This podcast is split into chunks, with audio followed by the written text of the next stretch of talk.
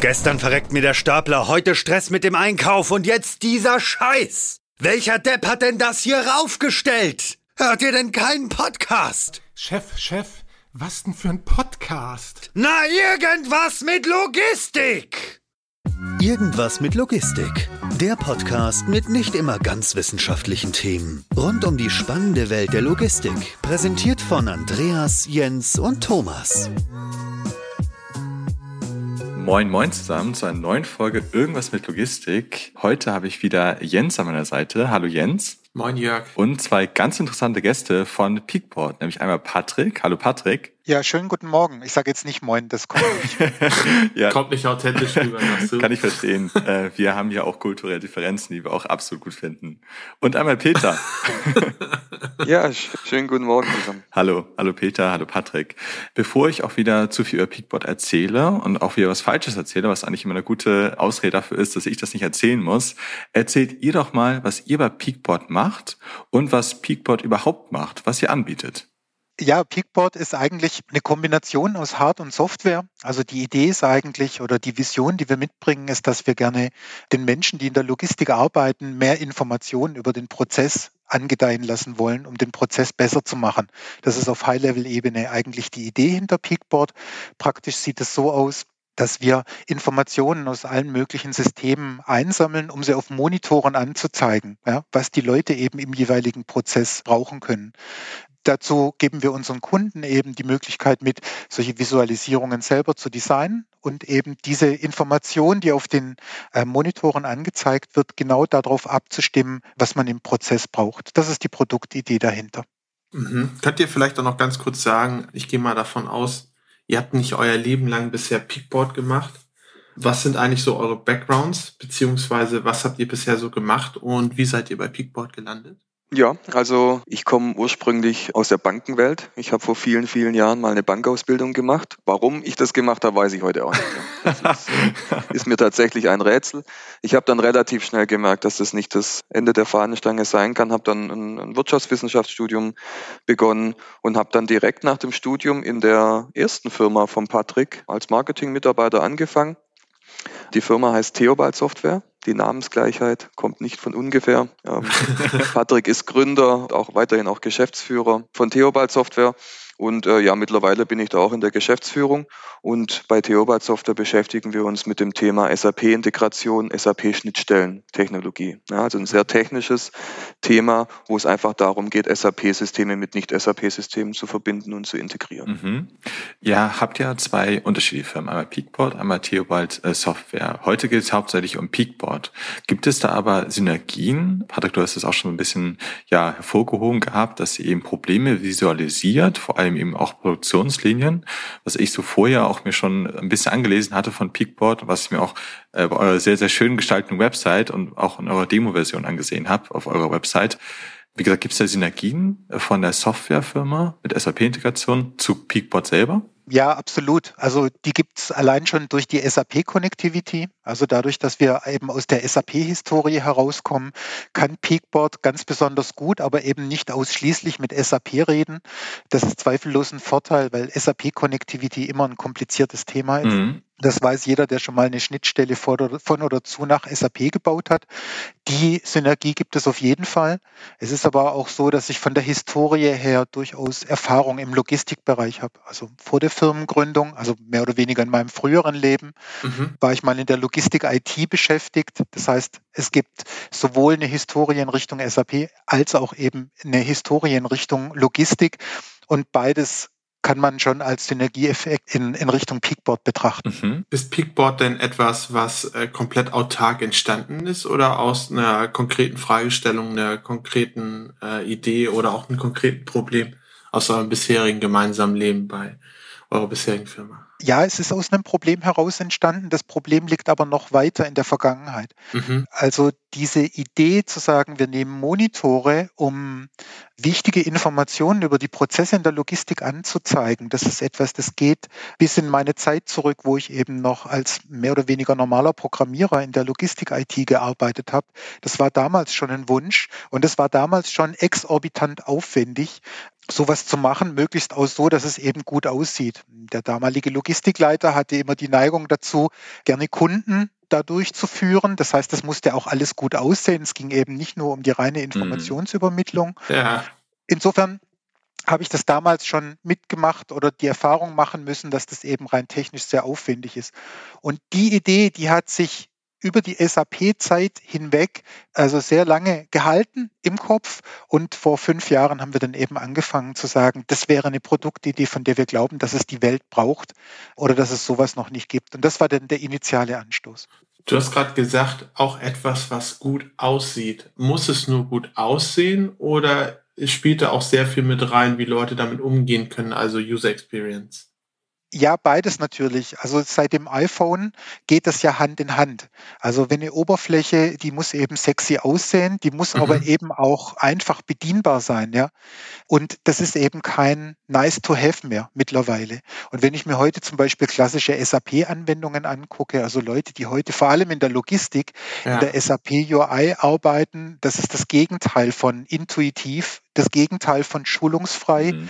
Und, äh, ja da musst du, ja, da musst du ja nicht nur SAP, da kannst du ja eigentlich viele WMS-Systeme, nicht alle, einige haben, glaube ich, schon äh, die Zeichen der Zeit gesehen, aber WMS-Systeme, TMS-Systeme oft ja habe ich das Gefühl, extra äh, anwenderunfreundlich gebaut. So anwenderunfreundlicher geht's gar nicht oder weniger intuitiv geht's gar nicht. Ist da so ein bisschen auch äh, der Trend hin, dass äh, der die Funktionalität zwar weiterhin wichtig ist, aber gerade die Visualisierung ein Punkt ist, der wirklich dafür sorgt, dass du deine Prozesse, dein gesamtes Business eigentlich im Griff hast?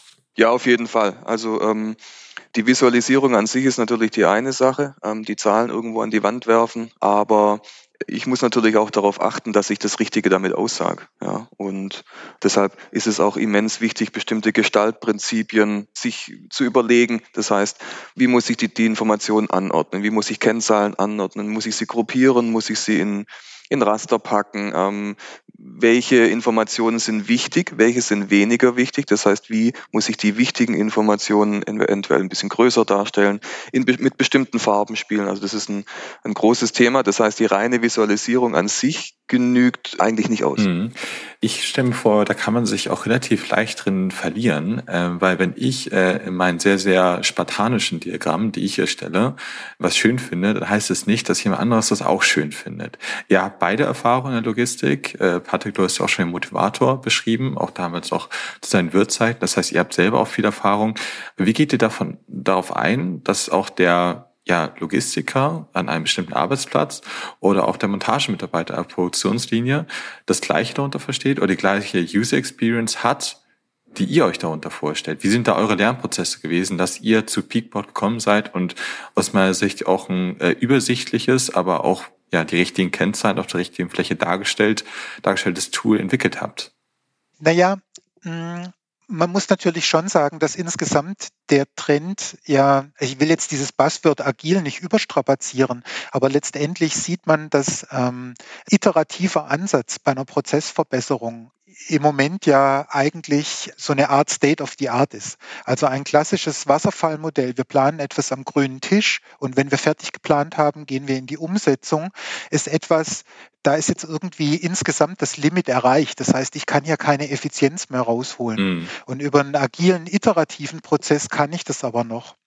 Und ich kann damit auch ähm, Sachen heben, die ich davor nicht heben konnte. Ich kann mir beispielsweise auch das Feedback von den Leuten einholen, die in dem Prozess arbeiten. Das ist ein ganz wichtiger Faktor, der traditionell sowieso eher unterschätzt wird, glaube ich. Das ist etwas, was ich machen kann. Überhaupt Transparenz in den Prozess reinzubringen. Also nicht zu sagen, es gibt welche in der Logistik, die wissen alles und es gibt andere, das sind nur die Ausführenden und die müssen den anderen gehorchen, sondern auch mehr ein kollaborativer Ansatz. Das sind jetzt nur zwei von, von vielen Aspekten, die hier eine Rolle spielen und wo wir auch einen ganz klaren einen ganz klaren Trend hinsehen in, in einer neuen Arbeitswelt. Mhm. Auch die Art und Weise, miteinander umzugehen, auch mhm. in so konservativen Branchen wie der Logistik, sage ich jetzt mal. Mhm. Ist da ein Spannungsfeld zwischen Produktion und Logistik oder gibt es da auch, ich sag mal, sehr, sehr viele Synergien dazwischen? Also zwischen Produktion und Logistik äh, gibt es zweifellos viele Synergien, weil das bei diesem Thema, also die Art und Weise, wie behandle ich die Menschen in dem Prozess oder mit welchen Informationen versorge ich die, da ist das sich unheimlich ähnlich. Also diese Mechanismen der menschengemachten Verbesserung, der kontinuierlichen Verbesserung, das funktioniert in der reinen Logistik genauso wie in der Produktion. Also bei uns intern nennen wir diese beiden Begriffe sowieso eigentlich fast immer in einem Atemzug. Mhm. Dass wir heute natürlich hier mehr über Logistik reden, ist jetzt dem, dem Thema des Podcasts geschuldet. Aber das lässt sich fast alles auch so auf Produktionsprozesse äh, genauso abbilden. Mhm. Ja, ja, interessant. Wir hatten in letzten äh, Folgen und auf Tagen, äh, das ist leider gar nicht so mein Thema gewesen, das ist eher Jens Thema, weil er sich damit schon äh, deutlich mehr befasst hat, aber dieses Wort Gamification. Das fällt mir natürlich bei euch sofort ein, weil Gamification natürlich auch davon lebt, okay, wie wird meine Punktezahl äh, zum Beispiel angezeigt? Habt ihr euch damit schon beschäftigt oder ist da auch die, die Anfragen aus dem Markt, sind die schon gekommen? Vielleicht auch eine Frage an Peter und vielleicht auch an dich, Patrick, also was da so aus dem Markt kommt? Na, um, um ehrlich zu sein, aus dem Markt kamen diese Anfragen jetzt eher selten. Wir bewegen uns natürlich da schon in einem Bereich, wo Kennzahlen einfach komplett eindeutig auch dargestellt werden müssen. Und ich glaube, dass viele Leute draußen mit, mit Gamification oft einfach Spielerei verbinden. Ja und ähm, den, den Mehrwert von, von einem Gamification-Ansatz vielleicht noch nicht so sehen. Das heißt, diese Anfrage kam jetzt, ähm, also zumindest meines Wissens kam die noch nie. Das ist aber mhm. auf jeden Fall ein Punkt, der bei uns schon auch mit reinspielt. Ja. Hat, hat jetzt aber nicht die größte Relevanz. Mhm. Okay, interessant würde da gerne noch einen Gedanken hinzufügen. Also die Idee hinter diesem Gamification-Ansatz ist ja, dass die Leute sich für die Kennzahlen mehr interessieren, als sie es in der Vergangenheit getan mhm. haben. Und ich habe da eine persönliche Meinung dazu. Ich bin eigentlich der Meinung, das ist eigentlich überhaupt nicht nötig. Ich glaube, dass die Menschen, die in dem Prozess arbeiten, eine Selbstmotivation mitbringen, ihre Arbeit gut zu machen. Und mhm. ich glaube, dass wenn ich den Leuten die Information gäbe, und die Früchte ihrer Arbeit sich in diesen Kennzahlen widerspiegeln, dann brauche ich eigentlich diesen Gamification-Ansatz überhaupt nicht. Mhm.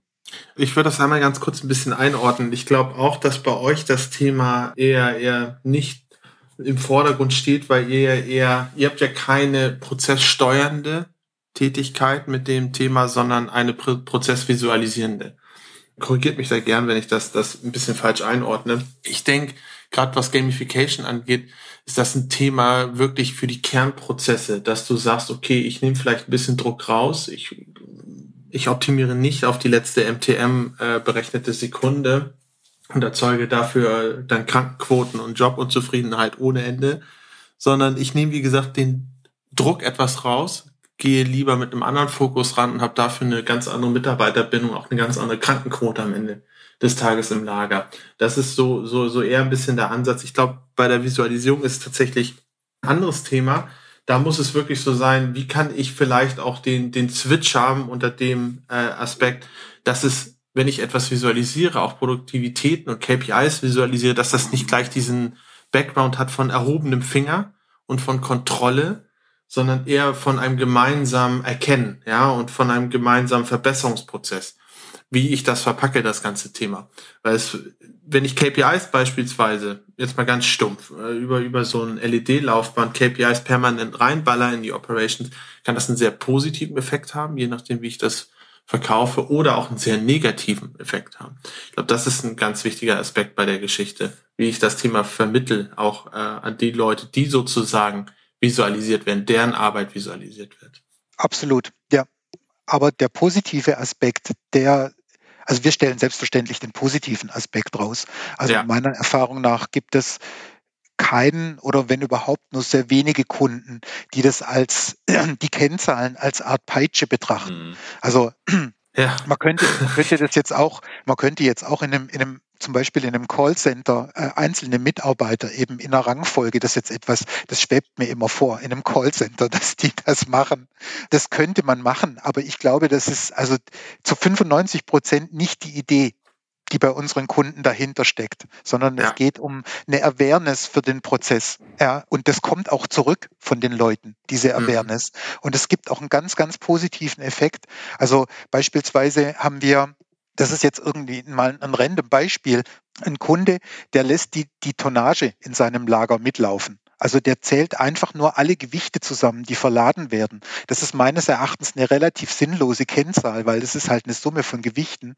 Aber ich habe rausgehört, dass die Leute das als sehr befriedigend empfinden, abends zu sagen, wir haben heute als Team 95 Tonnen hier bewegt. Das ist ja eine riesige Zahl. Mhm. Aber ja, aber das macht die Leute glücklich und das macht, ja. das bringt den Leuten eine Verbindung zum Prozess, der ist total wertvoll und der ist auch latent unterschätzt. Ich finde, das ist ein sehr schönes Beispiel, weil meine nächste Frage wäre nämlich genau in die Richtung. Thema Visualisierung, Thema auch Aufzeigen der Prozesse. Ähm, ich glaube, niemand würde sagen pauschal, oh nö, das macht überhaupt gar keinen Sinn. Sondern jeder würde sich erstmal sich das anschauen, das Thema, auch das Produkt anschauen und sagen, ja, das ist eigentlich eine richtig geile Ergänzung zu meiner Systemlandschaft, um die endlich mal ein bisschen weniger kryptisch darzustellen. Die Frage dann aber im nächsten Schritt, wie rechnet sich das? Und wenn du gerade, gerade solche, so ein Beispiel genannt hast, wie das mit dem Tonnen und den Erfolg, das ist ja eigentlich ein qualitativer Aspekt, den du gar nicht irgendwie in Euro äh, vermessen kannst. Wie rechnen sich denn Business Cases beispielsweise bei euch, beziehungsweise was sind so dann die Antriebe wirklich dann von, ja, ich finde das Thema sehr interessant, bis hin, ja, ich unterschreibe jetzt hier auch eine, eine Vereinbarung, dass wir das dann auch einführen. Im Endeffekt könnte man sich mehrere Dinge überlegen, wo es sich rechnet. Das eine, der eine Punkt ist die Fehlerhäufigkeit. Ja. Durch, durch eine Visualisierung mhm. des Prozesses und von bestimmten Kennzahlen ist es im Normalfall möglich, Fehler, Fehler zu reduzieren. Ja. ja. Das ist der eine Punkt. Der andere Punkt ist, ich kann meine Mitarbeiter oder die Werker oder die Picker im, im, im Logistikbereich äh, äh, besser steuern. Ja? Das heißt, ich, ich habe eine Visualisierung der unterschiedlichen äh, Picking Stations und sehe ganz genau, an der Station 1 ähm, sind sie schon bei 75 Prozent der, der erledigten Picks und an der, an der Position 2 äh, hinkt es irgendwie hinterher, warum auch immer. Ja? Und diese Aussage habe ich eben sofort verfügbar und kann sofort darauf reagieren und kann zum Beispiel Mitarbeiter in ihren andere Picking Station rüber äh, shiften, um dort noch schneller zu sein. Ja, das heißt, ich, ich habe ich hab große Möglichkeiten, in den Prozess einzugreifen und dadurch effizienter zu sein. Und das ist natürlich etwas, was, was dann äh, vor allem auch auf, auf die Kosten sich niederschlägt. Hm, kommt sowas nicht auch tendenziell viel zu kurz? Weil das ist halt ein qualitativer Aspekt, den ich nennen kann, aber der ja viel immenser ist, als wenn ich jetzt eine Sekunde vielleicht verbessere, wenn ich einen Ausfall von der ganzen Produktionslinie habe. Das ist halt wieder mit Wahrscheinlichkeiten gerechnet. Wie ist das bei euch? Kommt das bei euch auch selber noch zu kurz an oder denkt ihr, ja, diese, diese Awareness, die ist schon da? Weil manchmal habe ich das Gefühl, dass halt diese wahrscheinlich unwahrscheinlichen Sachen gar nicht so als ja zeittreibender Faktor existieren in solchen Berechnungen. Also generell kann man sagen, dass die Kunden natürlich entweder nach Sicherheit oder nach Effizienz streben. Also wenn Sie unser Tool einsetzen, dann wollen Sie Ihre Prozesse entweder sicherer oder effizienter machen. Darauf läuft es eigentlich immer raus. Und ob man da im Vorfeld was rechnen kann, kommt auf den Case an. Mhm. Ich würde sagen, in relativ vielen Fällen kann man eigentlich seriös nichts rechnen. Weil wenn ich beispielsweise also nehmen wir mal an, so, so, ein typischer Use Case wäre eine Beschriftung von Verladetoren. Ja?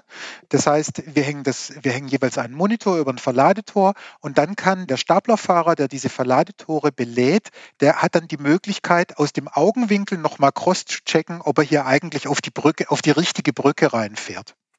Das ist jetzt ein ganz simpler Case. Und dadurch kann ich Fehler vermeiden. Also Paletten, Paletten auf dem falschen LKW, ganz primitiv gesagt.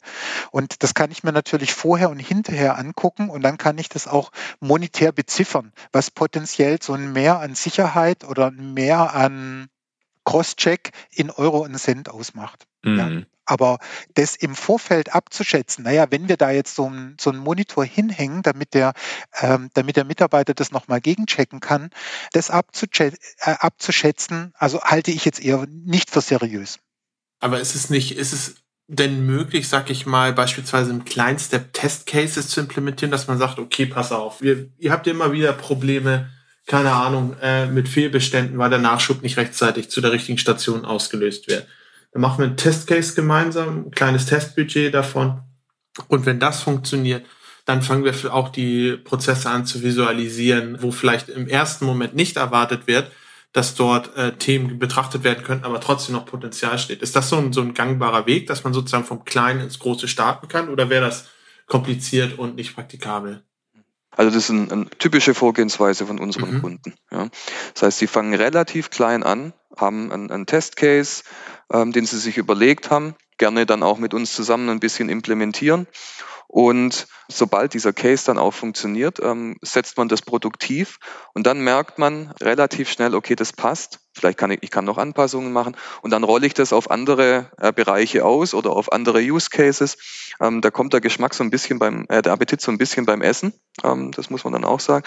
Das heißt, wenn, wenn sich Kunden dann auch mal eine Weile damit beschäftigen, dann fallen denen Dutzende von Einsatzszenarien ein, ja, weil sie dann merken, okay, das funktioniert hier, dann müsste das eigentlich auch äh, in einem anderen Bereich oder mit einer anderen Kennzahl Mhm. oder ähnlichem funktionieren. Also es ist eine ganz, ganz typische Vorgehensweise. Ich finde den Begriff, äh, der Appetit kommt beim Essen eigentlich sehr schön, weil das auch so ein bisschen die Blockade löst. Weil ich mir vorstelle, dass ich das erste Mal bei mir ein Peakboard äh, installiere und ich überhaupt diese, diese Kraft der Kennzahl sehe, äh, kann ich mir das gut vorstellen. Und ich finde diese Testzeit auch interessant, weil ich natürlich dann direkt den 1 zu 1 Vergleich habe und ja, hört sich total sinnig an. Ich würde noch mal gerne auf die Schnittstelle eingehen. Ihr kommt ja aus der SAP, aus dem SAP-Bereich. Welche Schnittstellen habe ich dann in meinem Lager? Vielleicht auch so die, die Bandbreite. Also wenn ich nur zum Beispiel ERP-System habe und noch gar kein WMS oder LVS eingeführt habe, oder eben auch, wenn ich schon ein WMS, LVS habe, dockt ihr direkt an dieses an? Oder welche Schnittstellen habt ihr? Also die Schnittstellen, die wir von Haus aus mitbringen, damit kann man im Prinzip eigentlich alle gängigen Systeme andocken. Mhm. Das geht auch deutlich über die klassischen ERP, LVS-Systeme hinweg. Ich kann mit Peakboard eben auch direkt mit beispielsweise einer SPS von einer Förderanlage kommunizieren. Das wäre dann ganz low-levelig. Oft ist es aber auch nötig, einfach nur eine Excel-Tabelle zu nehmen. Ja, also alles, was im ERP oder im LVS nicht abgebildet wird, das macht der Logistikleiter sowieso in der Regel in Excel auf einem gescherten Laufwerk. Das ist Ja. auch etwas, von dem wir nicht zurückschrecken. Wir können, also rein technisch sind wir in der Lage, alle diese Schnittstellen anzudocken. Da sind einfache und komplizierte Sachen dabei. Und das Geheimnis liegt eigentlich in dem Mesh-up. Also die Daten, wenn sie in, in Peakboard ankommen und dann zu der Logik der Visualisierung beitragen, dann setze ich ja auf diese unterschiedlichen Quellen eben eine Logik drauf. Also ich mische zum Beispiel äh, Fehlermeldungen, die direkt von der SPS kommen, möglicherweise mit dem aktuellen Prozessauftrag aus dem SAP ab oder ähnliches. Das ist alles kein Problem. Also es ist nicht nur die reine Schnittstelle, sondern es ist eben auch das relativ einfache Abmischen Mhm. dieser Daten, die aus ganz unterschiedlichen Quellen kommen. Ja, ich finde das ganz interessant. Ich würde die Frage gerne noch einmal intensivieren. Also ihr könntet theoretisch direkt auch an den Punkten andocken, wo wirklich die Daten entstehen, ohne dass ihr da noch ein zusätzliches Subsystem oder zusätzliches Zwischensystem wie ein WMS oder so weiter bemühen müsstet. Nein, das müssen wir nicht. Also wenn der Kunde ein Mhm. MES mitbringt, dass das schon kann, dann würden wir vermutlich eher mit dem MES reden. Wenn Ja. er das nicht hat, äh, würden wir auch direkt mit einem Materialflussrechner reden oder noch weiter runter direkt mit einer, äh, mit einer SPS. Das würden wir alles unterstützen und das kommt auf den jeweiligen Case an und auf die Umgebung, die der Kunde hat. Vielleicht hast du auch gerade ein Déjà-vu, Jörg. Wir hatten ja auf dem, auf dem Logistics Summit ein super interessantes Gespräch mit einem Akteur aus der Chemielogistik. Und der hatte tatsächlich das Problem, dass er die ganze Zeit am Suchen war. Mhm. Wie können wir das ganze Thema besser visualisieren, auch besser tracken? Weil da war gar nicht das Thema, äh, dass die IT-Landschaft dort Probleme gemacht hat, sondern dass er Probleme hatte, an den richtigen Stellen auch Sensorik anwenden zu können, aufgrund der äh, Ware, die dort gehandelt wird und auch der Produktionsprozesse, die da stattfinden. Das war tatsächlich ein Pr- äh, Problem beziehungsweise ein Thema, was, was ich sehr faszinierend fand, weil ich das nie auf dem Schirm hatte. Aber theoretisch, wenn man dort mit einem entsprechenden ähm, intelligenten Device oder mit einem entsprechenden Informationspunkt arbeiten könnte, könnte man da auch dann direkt andocken mit eurer Lösung. Ja, das nehmen wir mit. Äh, nehmen das gleich als Fallstudie für unseren nächsten Podcast äh, und erarbeiten dann eine Lösung und äh, dann Ja, sehen wir hoffentlich gern. Ich noch, noch in Bin einem großen Chemie-Logistikunternehmen. Ja, also falls ihr die Kontaktdaten noch habt, unser Vertrieb würde sich da bestimmt über den Link freuen. ja, das Kein Thema, kein Thema. ma macht Nee, äh, ähm, für drei Podcast-Folgen. Ja. nee, finde ich, wie gesagt, sehr, sehr, sehr, sehr spannend. Was mich noch interessieren würde, Gibt es eigentlich irgendwo selbstgesetzte Grenzen oder auch logische Grenzen, wo man sagt, okay, bis zu dem Punkt macht Visualisierung mit unserem System Sinn, weil theoretisch könntet ihr unendlich viel an, andocken. Ihr könntet ja theoretisch auch äh, Shop-Systeme andocken, TMS-Systeme andocken und so weiter und so fort. Also rein in der Theorie. Oder ist das tatsächlich aktuell darauf fokussiert, sag ich mal, da einmal das, was innerhalb von vier Wänden und unterhalb eines Daches passiert, zu visualisieren? Wo ist da der Startpunkt, wo ist da der Endpunkt bei euch? Ja, also der Endpunkt ist mit Sicherheit erreicht, wenn es um Historisierung geht. Also man mhm. muss sich ja vorstellen, dass die Peakboard Box, die da an dem Monitor dranhängt, die bringt zwar relativ viel CPU-Power und eigene Logik mit, mit, weil ja dieses ganze Einsammeln von Daten macht die Box ja, ja selbstständig. Und jetzt kommen aber natürlich auch Kunden auf die Idee, naja, wenn wir diese Kennzahlen schon in einer gewissen Logik auf der Box aufbereiten, dann will ich die gerne auch gleich wegspeichern. Und die Möglichkeit gibt es, man kann das auf der Box wegspeichern, aber das Limit ist natürlich, so eine Box ist kein Data Warehouse. Ja? Und das wäre so ein typisches Limit, wo wir dem Kunden dann sagen, ey, mach das mit dem Wegspeichern, mit dem Historisieren lieber auf einem gescheiten Datenbankserver, den du irgendwo installierst und dann kannst du da hinterher auch wieder möglicherweise auch unabhängig von von Peakboard Analysen drauf äh, fahren, mhm. ähm, aber benutzt, benutzt die Box nicht als Data Warehouse. Das wäre so ein typisches Limit, an das wir uns nicht rantrauen. Mhm. Und, und funktional, also wie gesagt, klar, das verstehe ich absolut, dass es von der, von der äh, Historisierung der Daten äh, eine ganz andere Logik dahinter benötigt. Aber ich meine, so rein funktional fängt es beim Yard an, Sachen zu äh, visualisieren. Endet es bei der Verladung, endet es beim Verlassen des Yards oder geht es weiter hinaus? Was sind so äh, äh, Darstellungsthemen, wo ihr sagt, okay, ab bis hierhin und nicht weiter? Also ich persönlich, mir fällt da jetzt eigentlich kein Limit ein, über die eigenen vier Wände hinauszugehen. Also jetzt natürlich nicht physisch, sondern logisch. Ja. Das sehe ich als, als unproblematisch an in einer, in einer Lieferkette, die eben über eine einzelne Entität hinausgeht. Ja, warum nicht? Solange wir in der Lage sind, äh, datentechnisch anzudocken. Wir haben beispielsweise Kunden, die schon die ersten Kunden, die ähm, Sensoren über, über irgendwelche äh, Cloud-IoT-Anbieter, also typischerweise Microsoft ähm, oder mhm. AWS machen. Da spielt eine physikalische Wand ja sowieso keine Rolle mehr. Ähm, und, und dann kann ich mir jetzt auch keinen Grund vorstellen, warum das nicht über die eigene Entität hinausgehen kann. Mir fällt gerade nur kein Use Case dafür. Also klassischerweise, woran ich so ein bisschen denke, ist äh, der Fall, den du oft hast in, in der Logistik, gerade im E-Com-Bereich oder gerade auch wenn du mit, mit Firmen zu tun hast, die sehr stark Instagram nutzen oder ähnliche Kanäle zum Bewerben, dass du da Peaks hast, dass du da äh, selbstgemachte Marketing-Peaks äh, eigentlich hast, die du relativ zeitnah äh, theoretisch kommunizieren müsstest, es aber nicht tust. Wir haben da selbst so ein kleines, kleines Spielchen draus gemacht, äh, einen kleinen Use Case äh, gebastelt, wo halt der Fall war, dass das im Lager erst auffällt, oh, hier passiert irgendwas Verrücktes, wenn auf einmal viel mehr Ware von einem Artikel ankommt, als du es eigentlich erwarten würdest. Und dann auf einmal die Kommissionierlisten durch die oder die Kommissionieraufträge durch die Decke gehen. Wenn du zum Beispiel auch sowas hast, ähm, solche Themen wie beispielsweise äh, Traffic auf speziellen Produkten in den Shops und so weiter und so fort, kann das schon mal ja ein Indiz dafür sein, okay, hier rollt gerade was auf uns zu. Der Nachschub muss zwar noch kommen, aber dann haben wir hier, stehen wir kurz vor der Welle bei einem Produkt oder bei einem Produktspektrum, die wir so nicht erwarten würden und erwarten könnten. Und auch sowas könnte man ja gut visualisieren über den Bestand beispielsweise im Zusammenspiel mit Shopsystem.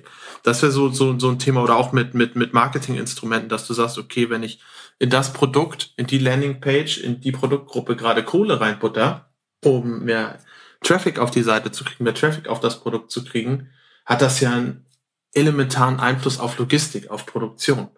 Und wenn du dies relativ zeitnah visualisiert bekommst, viel früher als wenn dieser Case eintritt, hast du natürlich einen riesen Vorteil. Du kriegst die Mannschaft rechtzeitig da, du kriegst die Ware rechtzeitig da, du kannst dich da rechtzeitig darauf vorbereiten, kannst rechtzeitig in Kontakt treten mit den Carriern und so weiter.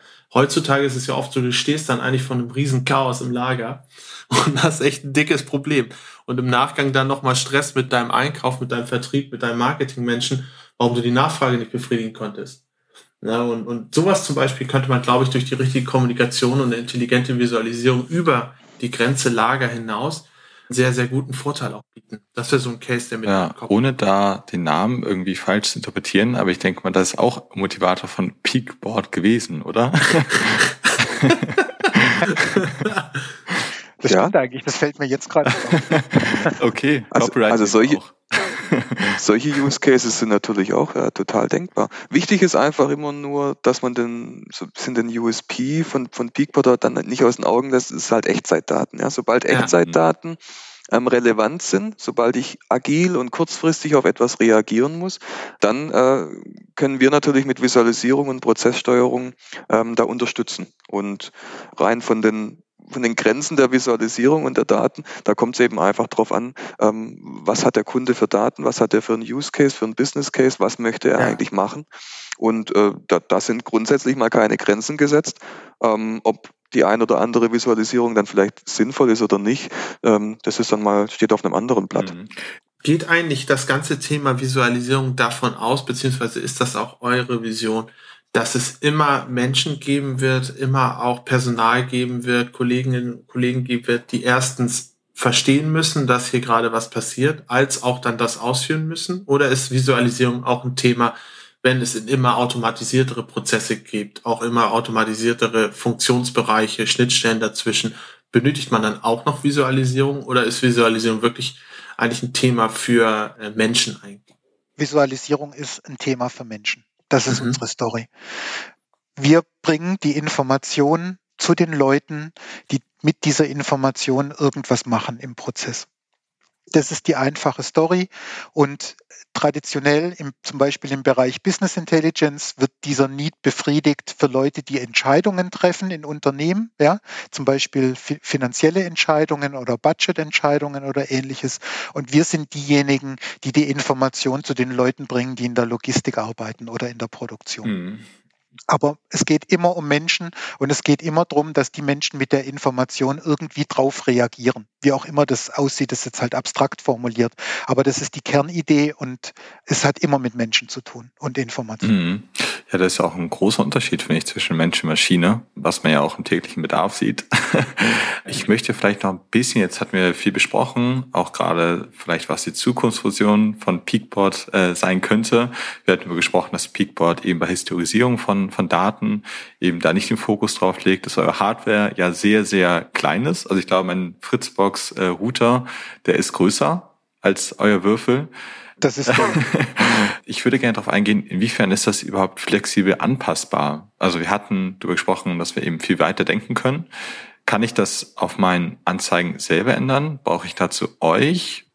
Könnt ihr dazu ein bisschen was erzählen? Also das kann der Kunde alles selber machen. Ja. Wir liefern die entsprechende äh, Visualisierungssoftware mit, die, den Peakboard Designer. Kann man sich ein bisschen vorstellen wie PowerPoint. Mhm.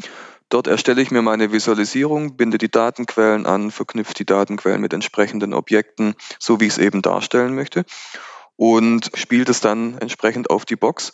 Und ab dem Zeitpunkt holt sich die Box das dann auch völlig autark auch von, von den Vorsystemen und stellt es eben so dar, wie ich das definiert habe. Und wenn ich jetzt merke, hm, die eine Kennzahl ist eigentlich völlig nutzlos, da habe ich mich vertan, dann tausche ich die einfach aus. Ja, dann binde ich entweder eine andere Datenquelle an oder ich, ich passe die Logik dahinter nochmal an, ich passe das Design nochmal an. Das ist ähm, völlig flexibel, völlig autark und kann der Kunde alles selber machen. Auch Peakboard ist nicht 100% schulungsfrei. Ja. Natürlich muss man sich ein paar Skills aneignen, aber wir liefern da das entsprechende Material mit. Nichtsdestotrotz, wenn der Kunde das wünscht, unterstützen wir natürlich. Ja. Sowohl was die technische Anbindung anbetrifft, ähm, mhm. das äh, kann natürlich manchmal ein bisschen kompliziert werden, wenn wir von, von SAP-Systemen oder SPS ähm, sprechen. Oder aber auch, äh, wenn es um die reine äh, Visualisierung, um die Gestaltung geht, auch da äh, haben wir hier Experten, die da mal ein Auge drauf werfen, die da das Ganze noch ein bisschen pimpen, um einfach das Maximum aus so einer Visualisierung rausholen zu können. Ich finde es interessant, weil ihr eben auch darauf, weil du es angesprochen hast, Peter, bezüglich ähm, neue Sachen hinzufügen oder eben auch wegnehmen, wenn sich zum Beispiel die Produktionslinie ändert. Inwiefern könnt ihr da auch euren Input von der Seite geben, dass wenn sich was ändert, dass ihr auch so im Bereich ja der Prozessberatung etwas dazu steuert? Ja, Prozessberatung ist jetzt nicht unser, unsere Kernkompetenz. Ja. Das überlassen wir dann doch wieder anderen. Wir versuchen, den, den Kunden zum Erfolg zu führen. Und äh, wenn wir da noch äh, Beitrag leisten können, was Prozessberatung, ähm, äh, neue Prozesse implementieren anbetrifft, ähm, dann machen wir das gerne, ist aber nicht unser Kerngeschäft. Mhm. Wir konzentrieren uns auf die Visualisierung, auf die Prozesssteuerung mit Peakboard. Alles drumherum überlassen wir dann doch auch wieder anderen. Ich würde gerne noch einmal darüber sprechen, wie einfach beziehungsweise wie kompliziert es eigentlich ist, wenn man sich jetzt mit euch geeinigt hat und sagen möchte, äh, sagt, ich möchte starten. Ich habe mir natürlich auch ein paar Use Case bei euch auf der Seite angeschaut. Da hatte ich bei dem einen habe ich noch im Kopf äh, sechs Stunden. ähm, könnt ihr das vielleicht noch mal ein bisschen äh, darstellen? Was sind denn wirklich dann die Schritte, wenn man sagt, okay, ich möchte jetzt in diesen spezifischen Case starten? Worauf muss man dann achten? Wie lange dauert das? Was wären dann so Themen, die man noch angehen muss? Wie läuft so ein Projekt eigentlich ab? Ja gut, die größte Frage oder auch der größte Zeitfresser ist ganz simpel. Man muss äh, sich überlegen, was will ich eigentlich und wie ist die Logik dahinter. Die eigentlich technische Umsetzung ist etwas, was in der Regel in unseren Projekten, also entweder wenn es die Kunden selber machen oder wir ihnen bei, dabei helfen, ist die rein technische Umsetzung immer der kleinere Part weil technisch ist es so ideal gelöst, dass es schnell geht. Die spannendere Frage ist, wo will ich überhaupt hin und wo kommt die Kennzahl her und wie ähm, setzt sich die Logik hinter der Kennzahl zusammen? Wenn der Kunde da eine sehr genaue Vorstellung davon hat und dieses Problem ähm, wirklich nur noch ein technisches Problem ist, dann können wir sagen, dass es sehr schnell geht. Dann ist es eben eine Frage von Stunden oder Tagen und nicht von Wochen. Mhm. Also das heißt, so soweit ich weiß, was ich eigentlich selber möchte, ist das ein sehr, sehr, sehr schnelles, sehr, sehr schnelle Geschichte. Wenn ich aber genau. jetzt beispielsweise sagen würde, okay, ich habe zu viele Fehler, dann wäre es eher eine Sache, wo man erstmal gemeinsam ein bisschen crunchen muss, in welche äh, welche Kennzahlen würden Sinn machen, an welcher Stelle, um herauszufinden, was die Fehler sind, um sie dann auch vermeiden zu können. Ja, ganz genau. Also was wir definitiv sauber mitbringen, ist die, ist die ideale technische Lösung des Problems. Also das, was, was früher oder was auch ja in meiner Historie, die ich vorher kurz erzählt habe, eben enorme Schmerzen bereitet hat, nämlich wie komme ich an die SAP-Daten ran, wie mache ich die Aufbereitung, wie schaue ich, dass das hübsch ist, das ist alles gelöst. Das heißt, eigentlich kann man sich mit Peakboard bei solchen Visualisierungsfragen zu 100 Prozent auf den Content konzentrieren. Ja, was wollen wir eigentlich? Wie ist die Logik dahinter? Und die Technologie-Seite, die kann man als gelöst mhm. betrachten mhm. oder als sehr, sehr einfach und schnell lösbar, sagen wir es mal. Mhm. Ist natürlich auch wieder die Frage, ähm, das nur anders ausgedrückt, wie nah bin ich am Standard von euch, vom vergleichbaren Referenzkunden, weil es ihnen natürlich bestimmt auch anbietet, dass ihr da mal oder dass der Interessent da einen Blick reinwirft. Und je nachdem, wie viele Anpassungen man noch machen muss, ist man schneller oder eben länger beschäftigt.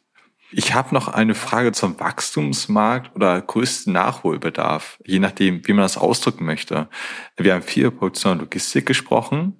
Auch da gibt es ja noch viele, viele Unterprozesse, äh, die ihr auch ja vielleicht so gerne benennen könnte, was mich auch interessieren würde, weil wir natürlich auch oft im Lager sind und auch viel Visualisierung sehen, aber das natürlich von 0 bis 100 ähm, ja eingeordnet werden kann.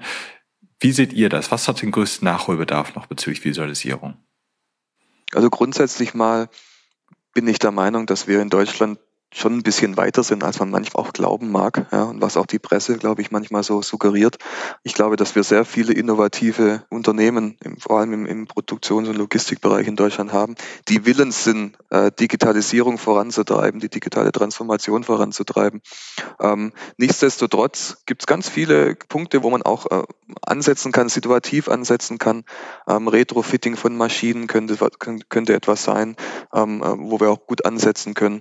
Ansonsten glaube ich, gibt es in allen Bereichen natürlich äh, sehr viel Luft nach oben. Das ist so. Ähm, da ist das Ende der Fahnenstange noch lange nicht erreicht.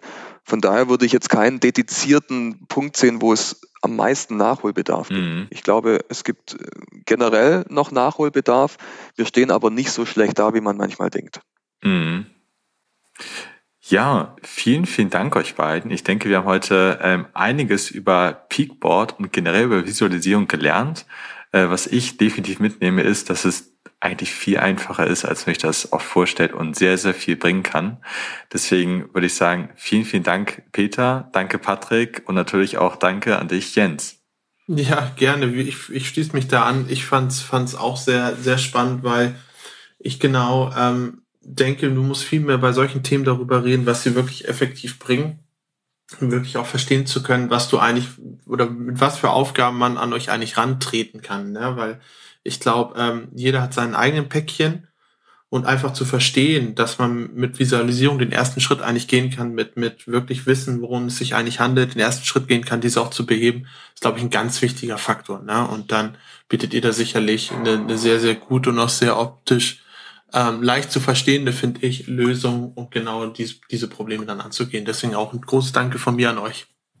Ja, vielen Dank, dass wir bei eurem Podcast dabei sein durften und dem habe ich nichts hinzuzufügen. Danke. Dem schließe ich mich an. Sehr schön. Cool. Dann. Dann danke. Bis zum nächsten Mal. Ciao, ciao. Ciao. Danke. Tschüss. Ciao. ciao.